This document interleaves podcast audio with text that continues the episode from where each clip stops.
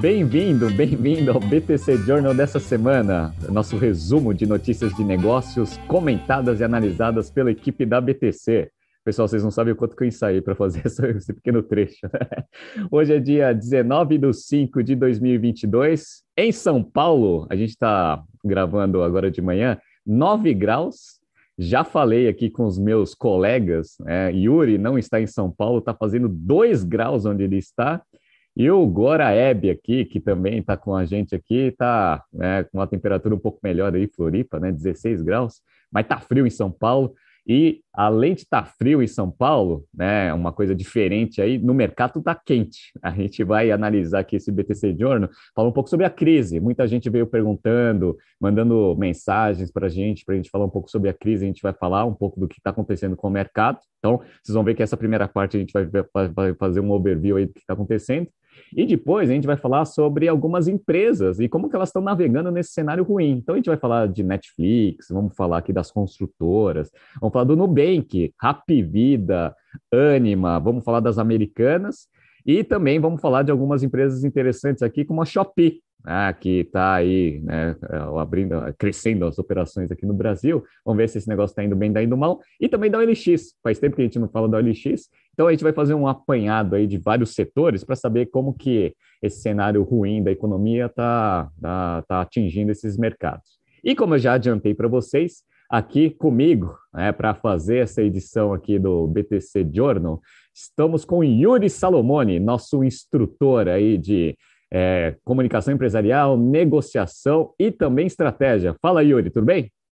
Olá, Renato. Olá, Goraeb. Bom dia, boa tarde, boa noite a todos os nossos ouvintes, independente do momento que você está escutando aqui esse podcast. Sejam todos bem-vindos. Bastante notícia para comentar. E mais uma vez, Renato, passar um pouco do conhecimento que a gente absorveu aqui nesse dia de discussão. Muito bom, muito bom, hein?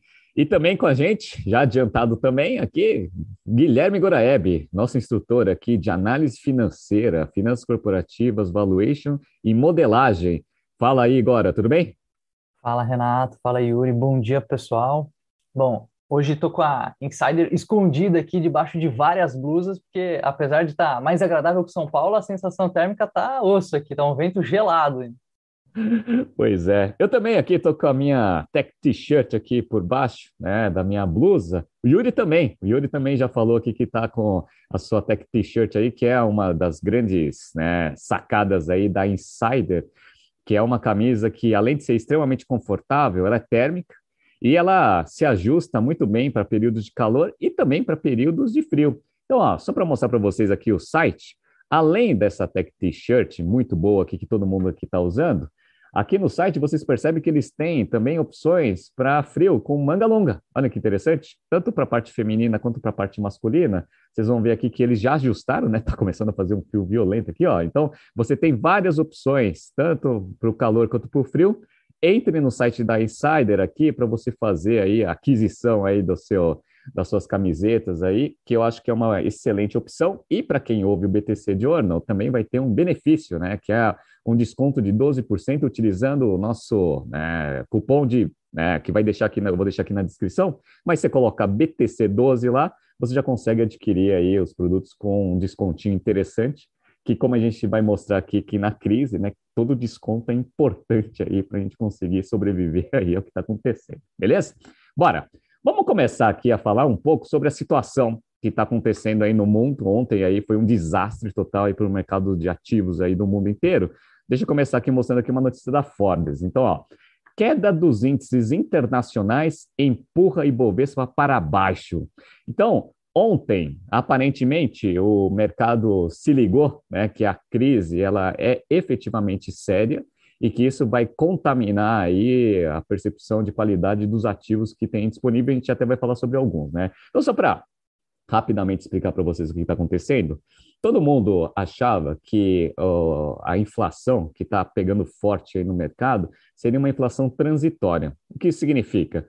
Sendo ela transitória, ela vai subir, vai ter um pico, e aí rapidamente ela cai e aí estabiliza aí dentro né, da reorganização aí das cadeias de suprimento mundial, e aí, a princípio, os bancos centrais não deveriam, eventualmente, não, não teriam uma atuação tão forte assim, porque senão eles iam dosar né, uma, um remédio muito forte para um problema que seria fraco, eventualmente não fazia sentido você fazer um aumento de taxa de juros muito forte para desacelerar a economia dentro desse cenário. Qual que é o problema?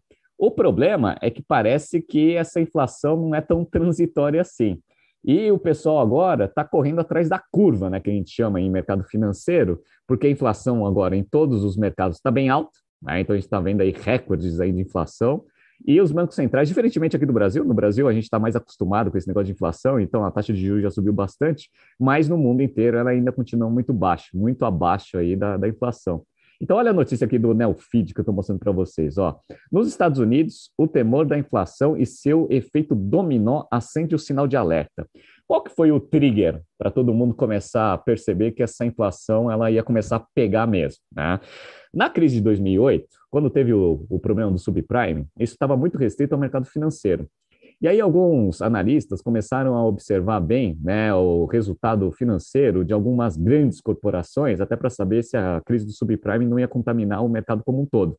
E aí eles estavam olhando assim, GE, é, Walmart, etc.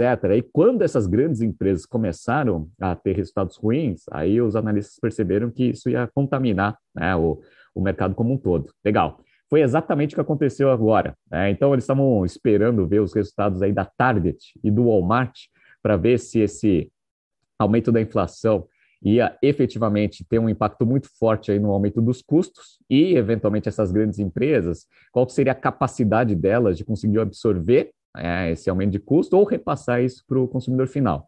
Dado que as duas divulgaram resultados e os resultados foram bem abaixo aí do que os analistas estavam esperando, Aí já ligou o alerta. Falou assim, Ixi, então quer dizer que esse negócio está um pouco pior aí do que a gente estava imaginando.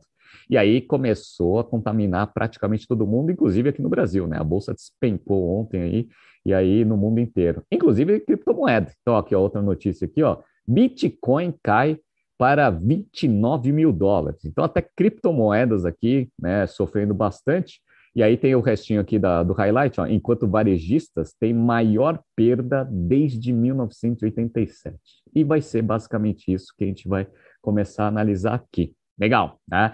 E aí, juntando com algumas notícias que a gente falou na, em, alguns BTCs de ano passado, a gente viu que até os fundos né, que investem em tecnologia, eles estão tomando um calor aí, né? Então a gente viu a Tiger, né? Tem notícias aí da Tiger aí com resultados muito ruins, até por causa dessa queda aí né, generalizada dos ativos, principalmente os ativos de maior risco. E o famoso SoftBank, né, que a gente sabe aí que investe em várias startups, aí está todo mundo tomando fumo também. Então, se os fundos estão com problema, vai começar a ficar mais restrito aí os investimentos no capital. Ô Yuri, você tinha analisado aí no passado, né, acho que foram umas duas ou três semanas, algumas empresas que são investidas desses fundos aí, venture capital, que fizeram ajuste. Você pode relembrar o nome dessas empresas aí? Sim, Renato. Eu comentei aqui da Loft, eu comentei da Quinto Andar e da Facile. E olha, a Facile é uma empresa que é, ela começou há três anos atrás e faz compras coletivas para melhorar o preço médio dos produtos. E nem ela está conseguindo sobreviver e fez aí as demissões que a gente comentou há três semanas atrás. Pois é, isso daí foi o que a gente viu é, divulgado para mercado. O que a gente sabe nos bastidores, até porque a gente tem bastante contato aí com essas empresas de tecnologia, é que todas aí estão revisando seus planos aí de curto, médio prazo, até porque já receberam mensagem aí dos principais investidores falando o seguinte: olha, é, quem captou dinheiro captou, quem não captou vai precisar alongar um pouco desse caixa aí, porque a coisa vai ficar feia, né? Aí você fala assim: ah, será que é só as grandes empresas que estão passando aí por esse momento de ajuste? Não, obviamente que não. Então, olha aqui, ó. Né? Obviamente tem várias empresas que a gente vai analisar aqui, mas até as grandes aqui, né, de tecnologia e da, da nova economia que abrindo capital, estão passando por ajuste também. Ó. Netflix, ó. Netflix demite funcionários após balanço, balanço trimestral negativo. Então, aqueles modelos de growth, crescimento acelerado, etc., eles estão começando a dar uma sofrida, vão fazer ajustes na sua operação. E é interessante, né? Porque aí a gente vai ver efetivamente se essas empresas são boas mesmo, né? Ou se são promessas de longo prazo. Agora, você falou uma frase interessante, né, quando a gente estava comentando aqui, de também, né, um fundo aí, parece que, né, um gestor de fundo aí fez uma entrevista e falou uma frase interessante. Você pode falar para a gente o que, que ele tinha falado aí? Ah, boa. Essa é uma notícia no Valor com o Kevin Efruzi, que é um dos sócios da Axel Partners, um fundo de investimento americano, fundo de venture capital, né? assim como Monax, Kazek. Ele investe junto com esses fundos aqui no Brasil também. Ele falou que agora, né, que é aquela velha história da a maré baixa e aí você vê quem está sem sunga, né? As empresas boas vão ficar, vão, vai estar tá tudo certo para elas, mas quem tinha um modelo de negócio insustentável esse é o momento do mercado limpar esses caras, né? Tirar esses caras de jogo. Pois é, né? E é, e é isso, né? Vamos ver quem está sem sunga, né? Eu acho que vai ter bastante gente sem sunga aí, né? Inclusive, a gente até falou aqui algumas empresas, né? O Yuri até me, é, foi me falando aqui algumas empresas, não? Né? A Loft, Quinto Andar, né? Como a gente viu, né? Essa daí. E eu analisei algumas empresas também no BTC News, né? Uma delas aí, essas empresas, principalmente no setor de de móveis, utensílios, West Wing, a gente viu, né, que queimou bastante caixa aí, está passando por bastante dificuldade, Mobile também com resultados muito ruins aí. Então, uma cacetada de empresas aí, vamos ver se eles conseguem ajustar suas operações para eventualmente passar por esse momento ruim. E aí, se eu puder dar um conselho aí para todo mundo, né? Quem assiste as nossas aulas aqui, tanto no Strategy Finance Program ou no General Business Program, que está com inscrições abertas, hein, pessoal? Se vocês quiserem aí, não se esqueçam de se inscrever aí. Conhecimento é a única coisa que, eventualmente, aí é, ainda continua sendo um ativo valioso aí para todo mundo, né? É a parte de construção civil. A gente sabe que construção civil ele tem, um, tem dois problemas principais dentro do cenário que a gente está vivendo. Né? Primeiro, inflação. Então, o custo aí para você conseguir montar aí uma operação, um, sei lá, um prédio residencial, comercial, os insumos eles estão cada vez mais altos, né, em termos de custo, que vai pressionar as margens, até porque ninguém está conseguindo repassar tanto o aumento do custo para o preço. E também com um ciclo de conversão de caixa muito longo, a gente sabe que esses negócios dependem muito de crédito. E o crédito, ele tem a ver com a taxa de juros, então o custo capital está ficando alto também. Então você tem duas coisas que estão comendo a margem aqui das construtoras e das incorporadoras. Aumento de custo, tanto dos, dos bens, né, para dos insumos, quanto aí do, do capital. Então, essa análise aqui que eu estou mostrando para vocês aqui no valor econômico, ó, a inflação pressiona margens das incorporadoras no primeiro trimestre.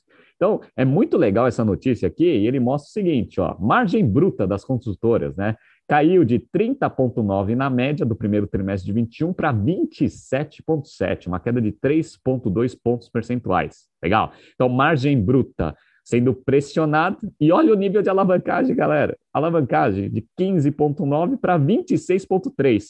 Então, além de você estar tá com uma margem bruta menor, ainda a alavancagem está grande, que vai fazer o resultado financeiro ficar ainda pior, porque a taxa de juros está lá na casa do chapéu. E a tendência é que ela aumente ainda. Então, assim, galera, se eu puder dar um conselho para você, aqui não é o BTC Money, né? Mas assim, é, se você pensou em algum momento em comprar uma consultora, é, então toma cuidado. É, toma cuidado aqui, que eu não acho que é aí o principal investimento que você pode fazer, né? Eu sou muito conservador, então também não vou recomendar nada aqui, né? Para mim, ultimamente aqui, né, CDBs aí são as coisas, né, CDB só de banco que eu sei que, que não vai quebrar, né, a, a rentabilidade é horrorosa, né, mas pelo menos o risco é relativamente baixo. Mas eu não estamos no BTC Money aqui para ficar falando sobre investimento, né, enfim. Mas, Renato, é, no caso das construtoras aqui, a gente comentou sobre o IPO da Mitre, comentamos há um mês e meio atrás sobre as ações da Mitre, e elas tem caído significativamente, viu? Analisem bem aí questão de incorporação, questão de construção, porque está sofrendo os reflexos da, infra, da inflação e do INCC, né? Índice Nacional da Construção Civil. Pois é, INCC em alta, taxa de juros em alta, né? Tempestade perfeita aí para as incorporadoras, né? Beleza, então vamos lá. Agora vamos para as notícias. Então, dado, né, essa introdução horrorosa né, para mostrar aí que o mercado está ruim, né? Então, muito bom humor aí né, para começar o BTC New, uh, Journal aqui. Vamos começar a falar aqui de uma empresa que é a queridinha aí do mercado, né? Principalmente aí um IPO muito esperado, mas que aparentemente aí tá, vai, vai, vai entrar nessa onda aí que a gente fez a introdução. Nubank. Então, ó, notícia aqui do, do Brasil Journal os ajustes do Nubank. Agora, Você que analisou aí os resultados aí do Nubank, me fala um pouco como que foi aí ó, os financials e qual é a perspectiva aí para o futuro. Vamos lá. Bom, o Nubank divulgou o resultado essa semana, né? resultados interessantes. Falar que os números em dólares, eles divulgaram tanto em dólar quanto em real.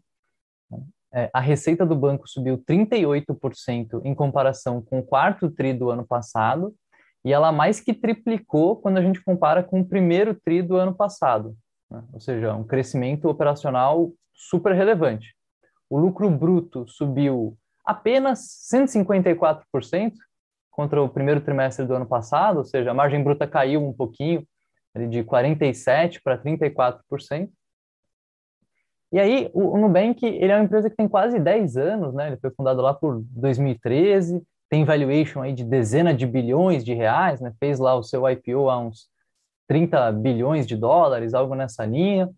É, eu não sei se ainda dá para continuar chamando de startup, né?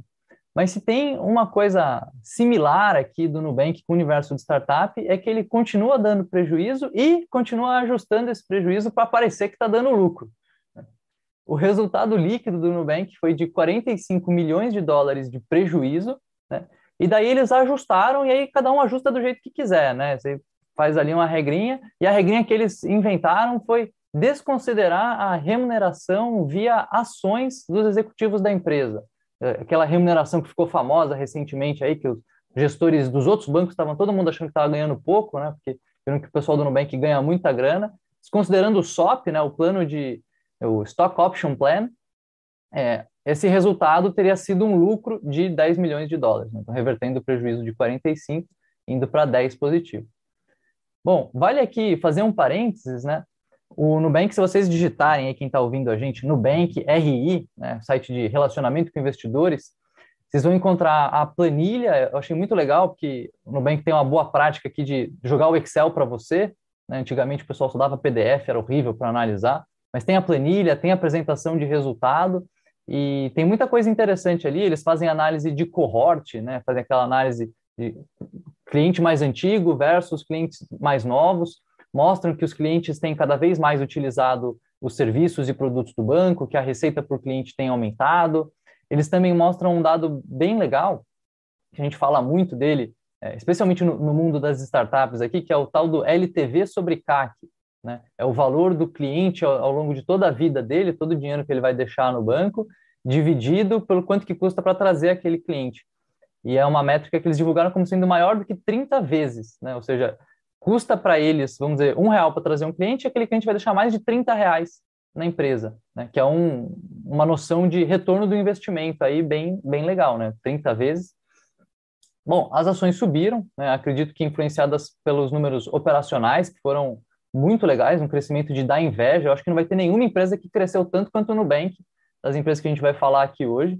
Né? Realmente impressionante o crescimento operacional do banco.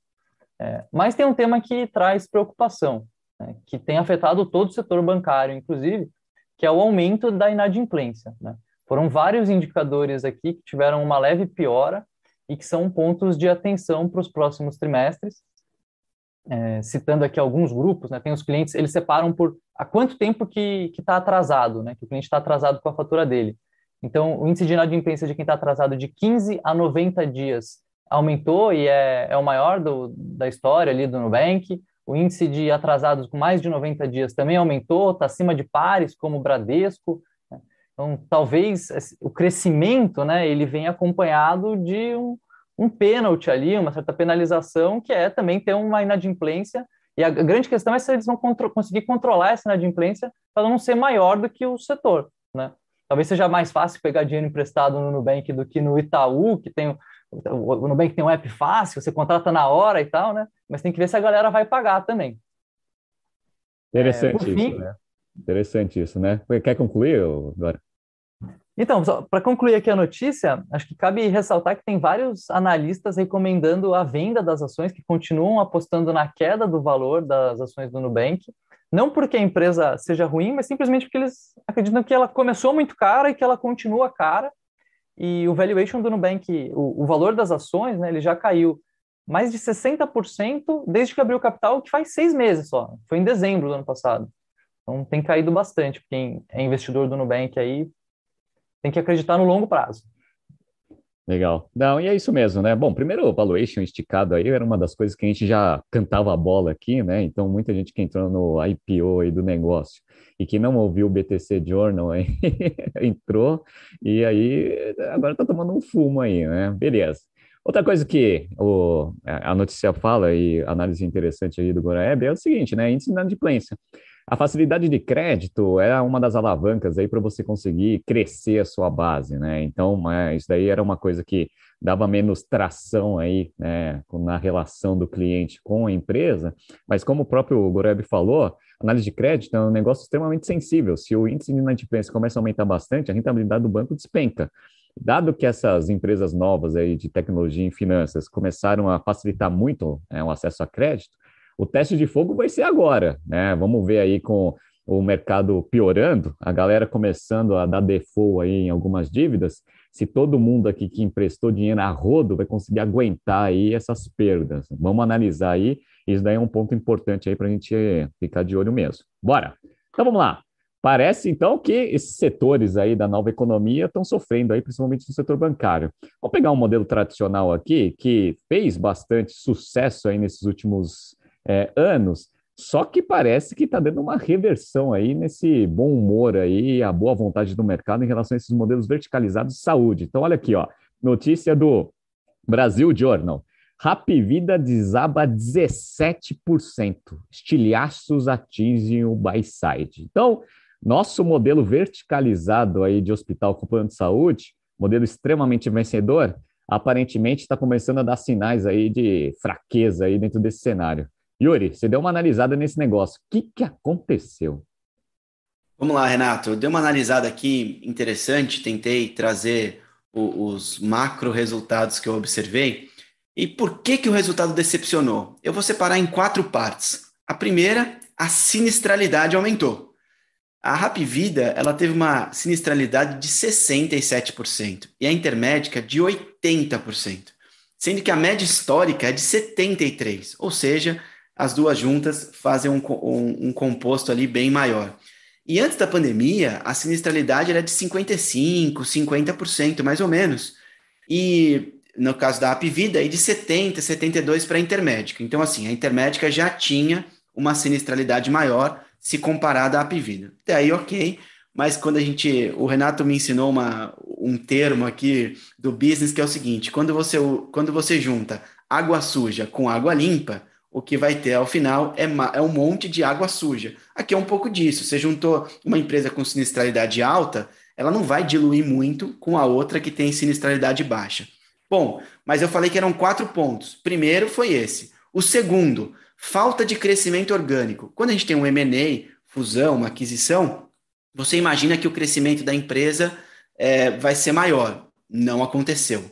E pior, terceiro ponto, é, ela reportou uma queda de 64 mil vidas quando o mercado esperava esse ganho. E o quarto ponto, e não menos importante, eles têm um, tiveram um call meio confuso aí é, ao reportar esses resultados, um call liderado por dois CEOs. E isso chamou a minha atenção aqui, porque são poucas as empresas que eu vi ter dois CEOs. É, bom, vamos lá. Em fevereiro, a Apvida incorporou a Intermédica, para quem não lembra do histórico, o Jorge Pinheiro, filho do fundador da Apvida, e o Irlau Machado se tornaram aí co-CEOs. Hoje, essa, essa fusão está valendo menos do que a Apvida valia sozinha. Então, é um problema grave aí para o setor histórico de planos de saúde. Bom, o grande problema da Apvida é que ela tem uma carteira de que 30% são planos individuais, ou seja, não são os planos corporativos que a empresa paga para os colaboradores. E que a Agência Nacional de Saúde, o órgão regulador, determinou uma redução de 8% no valor dos planos. Então vamos lá, quais são as consequências? Primeiro, o ticket médio caiu. Segundo, eles estão aguardando correções da ordem de 20 a, de 15 a 20% para os planos individuais e para os corporativos. Detalhe: dependem de um órgão regulador. Então, quando você não tem autonomia para aumentar, reduzir o preço do, do seu produto, fica na mão de um órgão regulador federal pressão social, caos na hora de, de você gerir esse tipo de empresa. Eu nunca tive a, a oportunidade de gerir uma empresa que seja gerida pelo mercado e não pela livre concorrência. Então, para mim, isso aqui é muito difícil até de entender. Mas vamos lá. Essa decepção toda se somou a, a de fevereiro, que as duas empresas divulgaram um guidance de sinergias da fusão ali, que ficou abaixo do esperado. Na época, até a ação caiu 5%, a gente acabou comentando aqui rapidamente no BTC Journal. E para finalizar, Renato e Goraeb todos os nossos ouvintes, a Pivida não divulgou os resultados de janeiro da Intermédica, ou seja, de um mês antes da fusão, alegando que a integração com a empresa começou em fevereiro. E eu pergunto a vocês, meus colegas de bancada e ouvintes, se o resultado tivesse sido bom, ele teria ou não sido divulgado de maneira melhor ou exposto aí tal qual não foi? Pois é, né? Eu tenho certeza que se o resultado de janeiro tivesse sido bom, ia ser a capa né, da apresentação de resultados, né? Janeiro espetacular, tá? Mas dado que, obviamente, provavelmente deve ter sido ruim, né? Ele joga para debaixo do tapete, né? Ô, Yuri, Deixa eu te perguntar, você que é nosso instrutor aí de comunicação, etc., você falou aí do COCIO, né? Primeira coisa, COCIO, eu acho que é um negócio que não funciona, né? Chega uma hora que como tomador de decisão, você sabe que você tem que colocar aí a prioridade aí do líder aí da companhia, né? Fica duas pessoas ali, uma não quer atrapalhar a outra, né? Ego, né? A gente sabe que ego aí atrapalha bastante tomar de decisão, né? Então acho que COCIO não funciona. Mas parece que você viu o call, né? Como que foi o call aí, né? De resultados aí para o mercado com esses dois aí? É isso, Renato. Para poder comentar aqui para vocês, eu assisti parte do call e ele foi um tanto quanto confuso porque a gente ensina aqui nas aulas de comunicação como tem de ser as apresentações em grupo. E você nunca pode ratificar o que o outro falou, você não pode é, contrariar uma pessoa em público se o dado não for muito significativo e não der tanto impacto na apresentação. São técnicas que a gente ensina aqui no GBP, no Strategy and Finance, enfim. E aparentemente, Renato, os co-CEOs da Apivida Intermédica não fizeram as aulas de comunicação empresarial nas suas respectivas formações. Pois é, então, o que o call confuso ele mostra, né? Assim, ah, você acha que a ação vai cair por causa do call confuso? Não. É que a gente fala que os analistas de mercado, eles tentam identificar alguns sinais. Né? Então, você fala o seguinte, bom, se no call aí de resultados teve uma bagunça aí, né? Um corrigindo o outro, um confirmando coisa do outro, ou seja, os dois falando exatamente a mesma coisa, uma bagunça total, que foi basicamente o que aconteceu. Imagina como que é no dia a dia da tomada de decisão, né? Se no dia a dia da tomada de decisão for minimamente parecida como foi o call, esse negócio deve, ser, deve estar uma desgraça, né? E dado que os resultados foram ruins, né, como o próprio Yuri comentou aqui, aí isso daí fica mais evidente ainda. Você não concorda, Yuri? Concordo sim, Renato. E para complementar, é, os passos para fazer uma apresentação, o quinto passo que a gente ensina aqui na BTC é ensaiar. Se tem uma coisa que eu tenho certeza é que esse call não foi ensaiado, Renato. Pois é, né? Enfim, interessante isso aqui. É, é legal a gente analisar esse ponto, porque era uma expectativa grande de mercado, até pelo tamanho das duas empresas, integrando suas operações, muitas oportunidades de sinergias.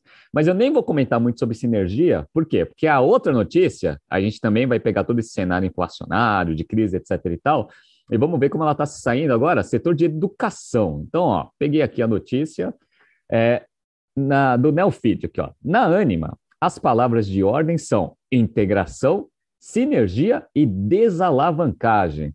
Então, o Grupo Anima, ele nesses últimos tempos aí fez alguns movimentos estratégicos bem interessantes, e agora ele tem que começar a mostrar que todos aqueles movimentos eles tinham um porquê em termos de agregação de valor aí para o acionista. Yuri, você também deu uma analisada aí nesse, nessa notícia aí no Grupo Anima.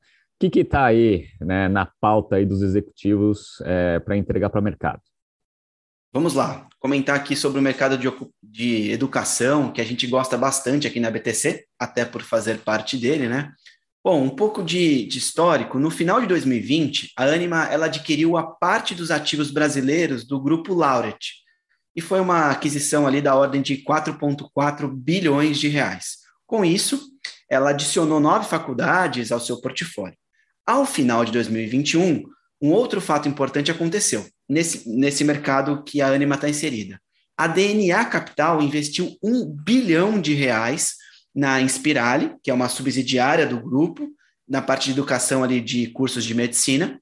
E um dia depois desse aporte, ela fechou a compra da IBC Med, que é focada em cursos de pós-graduação nesse setor de medicina. Bom, esse movimento ele colocou um calor dentro da empresa Anima ao pressionar o grupo a crescer, a ter ganhos e a rentabilizar o negócio, menos para pagar para pagar o endividamento. Mas antes desses devidos ganhos, vem a parte que eu vou adjetivar aqui como chata, difícil, a parte do processo que é integrar a estrutura do grupo anterior e lidar com todos os efeitos financeiros provocados por essas transações.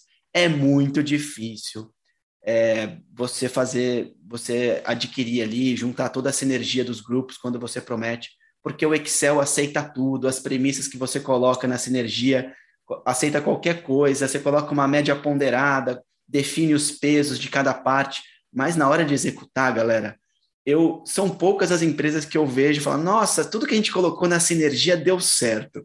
Geralmente eles colocam ali alguns pontos de alavancagem um pouco maiores, até para poder posicionar e alavancar um pouco mais a empresa, para que ela valha mais e que tenha um valuation um pouco mais esticado. O Nubank que eu diga, né?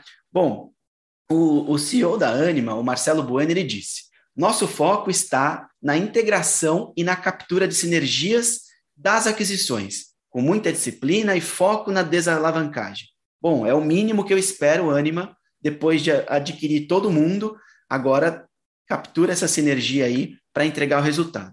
Vamos lá. Desde a aquisição da Lauret, a empresa ela captou em sinergias calculadas pela empresa cerca de 125 milhões de dólares, de reais, desculpa, e tem a expectativa que no quinto ano pós-integração, isso daqui é muito importante na notícia, não é de agora até finalizar a integração, é pós-integrar integrar tudo, a Anima registra um EBITDA incremental de 350 milhões de reais. Eu espero que acabe logo essa, essa integração, porque se ela demorar, vai demorar para captar esse EBITDA incremental. Bom, taxa Selic alta, inflação alta, efeitos de compras da Lauret, tudo isso fazem juntas uma pressão sobre o endividamento da empresa.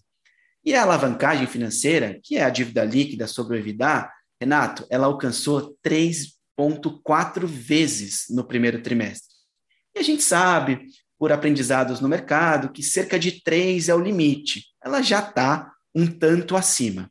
Bom, eles vão realizar esse, eh, eles vão realizar alguns desinvestimentos com vendas de alguns ativos, por exemplo, eles venderam, nem sabia, eles tinham uma escola, um colégio com três unidades no, no sul do país, deve estar perto do Goraiebe aí, mas eles venderam esses ativos, não fazia sentido para a carteira, para o portfólio deles. E aí tem um ponto para finalizar a minha análise aqui, que é o mais importante. Os reajustes dos tickets, ou seja, do preço da prestação da faculdade ali. Eles declararam que vão é, repassar isso aos clientes, pelo menos igual à inflação. Então, se a inflação está chegando a 12%, tenha certeza, você, aluno da Anima, que o curso será reajustado em pelo menos 12%. E o aumento de 145,4% na base de alunos, considerando os efeitos da aquisição, claro, né? Porque crescer 145% sem, sem adquirir ninguém ia ficar bem difícil. Fizeram com que a receita da Anima mais do que dobrasse e chegou a 902 milhões de reais. Estes mesmos efeitos levaram o EBITDA ajustado a crescer de mais de 2,4 vezes, então mais do que dobrou, para 339 milhões de reais e chegando aí a margem, a margem de 34,1% para 37,6%.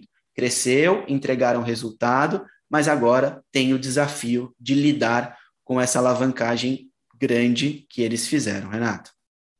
Pois é, né? Esse cenário é, é bem difícil, né? Porque você também não pode né, usar práticas comerciais aí focando tanto na geração de caixa e no aumento de rentabilidade, até porque se você perde performance, sua geração de caixa ela fica menor dentro desse cenário, né, de crise, etc e tal, e aí você tem menos geração de caixa para diminuir a alavancagem. Então, provavelmente o que eles estão fazendo é vender alguns ativos para conseguir captar um pouco de grana aí para aumentar o caixa e diminuir a dívida líquida. Acho que vai ser assim que eles vão trabalhar e aí vão deixar um pouco de margem ali para o comercial para você manter aí o ritmo de crescimento e manter aí um pouco de volume aí para diluir os custos fixos. Vamos ver, é uma, uma equação meio difícil aí de você equalizar. E sempre tem aquele ponto que tanto na notícia aqui da Anima com a notícia da da Rap Vida, a gente fala, né? O Yuri colocou muito bem, né? Sinergia, né? Sinergia é aquela, aquela coisa que justifica qualquer aquisição a qualquer valor.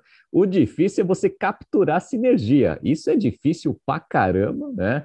Muitas empresas sofrem com isso e, consequentemente, não capturando sinergia, isso significa que aquele valor da transação lá atrás, né, que parecia baratinho, né, começa a pesar, né? Vamos ver aí, né, várias coisas que a Anima vai precisar ajustar aí dentro desse cenário, né? Vamos torcer aí para que esse negócio aconteça. A única empresa que não ajusta os preços à inflação aqui é a BTC, né? Então, quem quiser fazer curso na BTC, a gente está segurando todos os preços aí nesses últimos dois anos, olha que sensacional, né? Então, a princípio, né, se você for ver o, o preço real, está menor, né? Então, a gente está usando a inflação a nosso favor aí, está cada vez mais barato fazer curso da BTC, aproveita, hein? Beleza, então vamos lá. Vamos começar agora a falar sobre né, algumas empresas que, pelo menos nas notícias, estão parecendo que estão indo melhor, né? Só que a gente vai ver que a análise não é tão assim, né? Então, ó, primeiro aqui é Americanas, aqui, Americanas. Então, ó, notícia do Brasil Journal. Americanas tem operacional forte, mas despesas financeiras, né, quase que dobram. Então, quando a gente olha essa notícia agora, você que analisou aí Americanas, parece o seguinte, pelo menos essa impressão. Né? Então, parece que as coisas estão indo bem em termos operacionais, sensacional, a empresa está crescendo para caramba, mas ela está com um probleminha ali de resultado financeiro que parece que é simples de resolver. Foi basicamente isso que você analisou? Probleminha pequeno, né? Tá tudo tranquilo agora. É, bom, de fato, a, a, notícia dá esse tom, né, de que a operação está melhorando, mas que o resultado financeiro foi ruim. Olhando os números, o que, que a gente vê, né? O GMV da empresa, né, o Gross Merchandise Value, ou seja, tudo que a empresa vendeu, tudo que o cliente passou no cartão de crédito ali, foi de 14,2 bilhões de reais, um crescimento de 22% em relação ao primeiro trimestre do ano passado, bem melhor do que havia, né, o concorrente, a antiga Via Varejo, dona de Extra.com, Ponto, que é antigo Ponto Frio, Casas Bahia, que só cresceu 3%, em linha com o crescimento do Mercado Livre. Né? Aqui acho que vale destacar é, que a gente costuma falar muito de meta, né, dentro das empresas, de planejado versus realizado, mas para mim, mandar bem é mandar melhor que o concorrente, né? Se o mercado está crescendo 200% e você cresceu 100%, você não está indo tão bem assim. Né? E eles cresceram em linha com o mercado, cresceram em linha com o Mercado Livre, que é um dos principais concorrentes. Então, mandaram bem em termos de crescimento de volume de vendas. Tá bom. Aí a gente tem as lojas físicas, né? A venda nas lojas físicas aumentou 28%, o que eu achei surpreendente, né? Porque loja americanas, né, loja física, toda vez que eu passo na frente de uma loja da Americanas, parece que passou um, turbilhão ali dentro, uma, bateu uma ventania, sempre aquele negócio meio zoneado, meio estranho, caixa tal. Mas as vendas cresceram nas lojas físicas. É, e aí tem um indicador importante quando a gente olha a venda de loja física, que é o Same Store Sales, né, que a gente já comentou várias vezes aqui nesse canal, que é a venda das lojas que estavam abertas há um ano, porque boa parte desse aumento pode vir da abertura de novas lojas. Né? Quando a gente olha o same store sales, o crescimento foi de 10%. Parece bom 10%? Ah, é bom, mas se a gente lembrar que a inflação está mais do que 10%, está uns 11, 11 12%, então significa que, em termos reais, as lojas estão vendendo menos. Né? Então, não é tão bom assim. As vendas online cresceram 20%, que é legal. E, segundo a empresa, elas teriam crescido 30%, ou seja, eles perderam aí um 10 pontos percentuais de crescimento por conta daquele ataque cibernético que aconteceu lá em fevereiro, né? É, alguém hackeou ali a Americanas, o sistema caiu, o site ficou fora do ar, ficaram vários dias sem vender nenhum real pelo site. Né? Bom, o EBITDA ficou em 660 milhões de reais, cresceu 58%, fantástico aqui. É, a margem EBITDA, né, ou seja, a eficiência da operação também subiu um pouquinho, 1,8 pontos percentuais, comparando com o primeiro tri do ano passado, ela ficou em quase 10%. O resultado líquido saiu de 224 milhões e aumentou para 238 milhões. A única questão é que é tudo prejuízo, né? Foi, tinha 200 milhões de prejuízo no ano passado e agora 238 milhões de prejuízo também. Por que está dando prejuízo? Né? O resultado financeiro, como a notícia coloca aqui, é o grande vilão. O resultado financeiro atrapalhou bastante. Né? Ah, ele piorou, né? ele aumentou 82% e foi negativo em 463 milhões. O que, que é isso aqui? É o custo financeiro, né? o custo de dívida o juros está subindo, a dívida da empresa está subindo também, né? O custo dessa dívida está subindo. Né?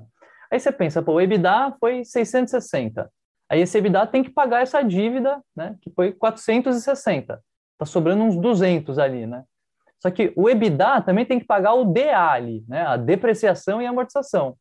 E as lojas americanas têm o quê? Aquelas maravilhosas lojas físicas, né? Quanto será que eles têm de depreciação? Né? Quanto que custa aquelas lojas físicas. De depreciação e amortização, foram quase 500 milhões de reais no primeiro trimestre. Então, tem quase 500 milhões de dívida, quase 500 de depreciação. O resultado foi 600, a conta não fecha. Né? Aí você pensa, tá, mas eles devem estar gerando caixa, então. A operação tá, não deu lucro, mas está gerando caixa. Será? Também não. Né? A operação queimou 560 milhões de reais de caixa, as atividades de investimento queimaram outros 440 milhões de reais, mas as atividades de financiamento trouxeram caixa para a empresa. O que, que é isso? Tomou dívida, né? Aumentou o quanto que entra de dívida. Eles tomaram mais dívida do que pagaram dívida nesse trimestre. Eles tomaram mais de um bilhão de dívida e usaram já 300 milhões para pagar dividendo, usaram outros 500 milhões para recomprar ações. Né?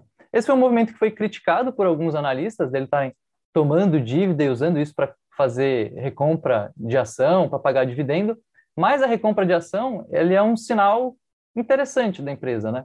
Que quem mais entende do negócio, que é quem está lá dentro da empresa, está achando que o preço da ação está barato e está comprando ação. Então, longe de ser uma recomendação de investimento, vale a pena analisar isso daqui mais a fundo, vale a pena consultar um especialista como o Rafa, que faz parte do BTC Money, mas é um ponto interessante para a gente ficar de olho. Tem várias empresas que estão fazendo isso, é, que anunciaram recompra de ação nas últimas semanas. Né? Bom, o resultado como um todo foi bem recebido. Depois da divulgação, as ações abriram é, em alta de mais de 5%. Porém, quando a gente olha preço de ação e olha um horizonte de tempo um pouquinho maior, eu estava olhando ali e desde agosto de 2020, que foi a máxima histórica das ações da B2W, a controladora da Americanas, as ações já caíram mais de 80%. Eu não queria ser um acionista da Americanas nos últimos anos. Né? Pois é, né? Então a gente percebe aí que empresas extremamente alavancadas, que é o caso aí da Americanas, elas estão sofrendo bastante com o aumento do custo desse capital. Isso aí vai começar a pesar fortemente aí no resultado financeiro, que provavelmente também vai ter uma influência muito negativa aí no lucro líquido. É, e depreciação e amortização é aquele negócio, né? Você trabalha com loja física, não vai ter muito jeito, né? Vai ter um, um capex de reposição alta, aí isso daí precisa ser demonstrado aí no, no, no resultado do negócio, trazendo essas empresas para negativo. A gente viu também na semana passada a divulgação da Magazine Luiza, né? Não sei se vocês lembram, né? Inclusive tem BTC News aí falando sobre o resultado da Magazine Luiza, no dia do, do, do, da divulgação, a ação caiu 12%, né? Então, varejo está complicado. E um dos grandes ofensores do resultado da Magazine Luiza também foi resultado financeiro. Então, quem tiver muita alavancagem vai começar a sofrer. Vamos tomar cuidado aí, analisem bem aí o nível de alavancagem das empresas. O custo desse negócio vai começar a pesar na lucratividade desses negócios. Perfeito. Então, fizemos aí análise aqui, né? Então, o highlight da notícia mostrava uma coisa, mas tem que dar aquela analisada no detalhe aí para não cair em pegadinha, né? Tem uma outra notícia interessante aqui, né? Que também, né? A notícia ela mostra aqui que parece que o negócio está indo bem aqui, né? Mas a gente também vai desvendar esse mistério aqui, ó. Não sei se vocês já compraram na Shopee, né? Então, ó, Shopee reduz perda por entrega em 45% no Brasil no primeiro trimestre. Pô, notícia da Forbes aqui. Quando você pega essa notícia, parece que a Shopee está sensacional, está reduzindo em 45% a perda. Mas o que, que, significa isso? Né? Você lê a notícia, parece ser boa, mas não, na real, agora, você que analisou o resultado da Shopee, tá bom mesmo esse negócio? É curioso, né? Reduz a perda em 45%. Você pensa, pô, tá ficando mais eficiente, deve estar tá indo bem. É, mas o que está acontecendo, né? A Shopee, ela perde dinheiro a cada entrega que ela faz. E agora ela está perdendo menos dinheiro em cada entrega que ela faz. Mas ela continua perdendo dinheiro em cada entrega que ela faz. Então, assim, é bom, é bom, né? Mas podia ser melhor, podia ganhar dinheiro quando vende. É, a perda agora está em apenas 1,52 dólares por entrega. Isso é um, é um, conceito bem interessante, né? Que é analisar o por entrega, o por venda, o por produto, que é o famoso unit economics. Né? A gente olha bastante isso em, em startup é ver na margem, né? Cada venda, quanto que você está ganhando ou perdendo. E a Shopee está perdendo, né?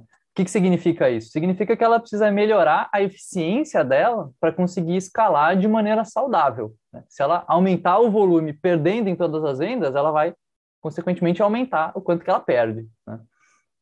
É, a operação ela tem crescido, ela tem vários indicadores apontando crescimento, então tem número de downloads do app crescendo mais de 30%, tráfego no site crescendo mais de 70% em relação ao ano passado, mas a controladora está sentindo esses prejuízos aí. Né? A controladora da Shopee, controla outras marcas também, está tendo prejuízos bilionários, sofrendo inclusive com cadeia de suprimento, que é um tema que a gente comentou, né, que está impactando várias empresas, seja primeiro por conta do Covid, por conta de navio que trava canal lá no, na Ásia, na África, não sei o quê, seja agora a guerra da Ucrânia. Né? E a pergunta que fica para mim é quão fundo é o bolso de quem está bancando todo esse prejuízo, né, essa ineficiência. Até quando que ele vai permitir uma operação deficitária? Esse filme de queimar margem para ganhar mercado, a gente já viu com app de mobilidade, já viu com app de entrega de comida, e o resultado a gente já conhece, né? Pois é. E como a gente já está reparando aí no que a gente viu aí no início aí do Journal, o mercado está muito né, mais conservador nesse tipo de modelo de negócio. Vamos ver aí se o fundo é o bolso é fundo mesmo, ou se né, o fundo é do SoftBank, da Tiger, aí, que estão tomando fumo aí no mercado, que já estão falando para todas as empresas investidas aí começar a dar lucro, dado que ela perde aí, né? Pelo menos reduziu a perda, né? Mas continua perdendo aí por entrega. Eu falo, né? Esse negócio cresce e quebra rápido, né? Porque tem deseconomia de escala, né? Toda vez que ele vende, ele perde dinheiro. Não faz sentido um negócio desse, né? Vamos ver se o mercado começa a ficar um pouco mais racional aí dentro desse modelo de negócio. Bora! Agora, vamos para a última notícia aqui, que também, né, parece que o highlight é bom aqui, ó. Na cola do Mercado Livre, OLX desapega investe em cartão e logística. Então, essa notícia aqui, ela mostra que a OLX vem investindo em outras verticais, né? não só a parte de classificados, aí, que é o negócio principal. Só que aí vem a dúvida que eu vou perguntar para o Yuri, né? Geralmente, quando uma empresa ela diversifica, né? De duas, uma, ou o negócio principal está gerando caixa para caramba, e aí você pega né, o dinheiro que gera para você diversificar os seus negócios, ou o negócio principal não dá muito dinheiro, né? E aí você está tentando investir para achar uma saída para o modelo de negócio. E aí, Yuri, é o primeiro caso ou é o segundo caso? Vamos lá, Renato, vamos analisar aqui os financials e a realidade e no final da minha explanação aqui eu respondo a sua pergunta, ou o próprio ouvinte vai poder concluir. Bom, há dois anos a OLX passou a diversificar o portfólio. Você faz uma conta e encontra início da pandemia. Então já tem um caos aí a ser tratado. E isso tudo em busca de mais receitas. Atualmente, ela está preparando um lançamento de um cartão e a oferta de postos de coleta de produtos, ou seja, centro de distribuições avançados para entregar mais rápido o produto e para coletar o produto mais perto dos clientes que vendem, dado que ela é uma plataforma de intermediação de clientes. Então, eu tenho uma camisa para vender, o Renato quer comprar uma camisa, eu anuncio no site e ela fica com a intermediação dessa transação. E agora ela quer é, ajudar nessa transação. A Regina Botten, que é a atual gerente geral da LX, ela afirmou ao Neofeed, abre aspas, estamos seguindo na transição de uma plataforma pura de classificados para um modelo transacional, de ponta a ponta. E para isso, temos toda a evolução relacionada a meios de pagamento, logística e serviço. Famosa, Renata, Renato, verticalização da cadeia. Então, ela entrega, ela é, recebe produtos, logística pagamentos, porque ela faz as transações, e vender serviços para ajudar o vendedor ou o comprador a ter um serviço melhor na entrega e ter menos problemas aí de perda no transporte, por exemplo. Bom, para cumprir essa jornada, desde o início, de, desde o do fim de 2020, o grupo OLX foi estruturado em duas grandes áreas. A primeira, a plataforma de compra e venda de categorias como os bens de consumos, veículos imóveis, que são bens maiores aí de, de poder, de valores maiores. E uma segunda vertical é a unidade Zap Mais, focada em anúncios de imóveis numa abordagem mais B2B, empresa para empresa, por meio de relacionamento com, com, com corretores, imobiliárias, incorporadores. Vamos lá. Essa divisão ela teve origem na aquisição da Zap por 2,9 bilhões de reais. Então, num, de um lado ela cresce com anúncios, de outro ela ganha nas transações. Legal. Eduardo Yamashita, Yamashita que é o diretor de operações da Gouveia Ecosystem, é uma consultoria especializada em consumo e varejo, ele disse: o GMV da OLX é estratosférico. O Gora acabou de comentar aqui que, que o GMV era de 14,2 bilhões na empresa que ele estava analisando.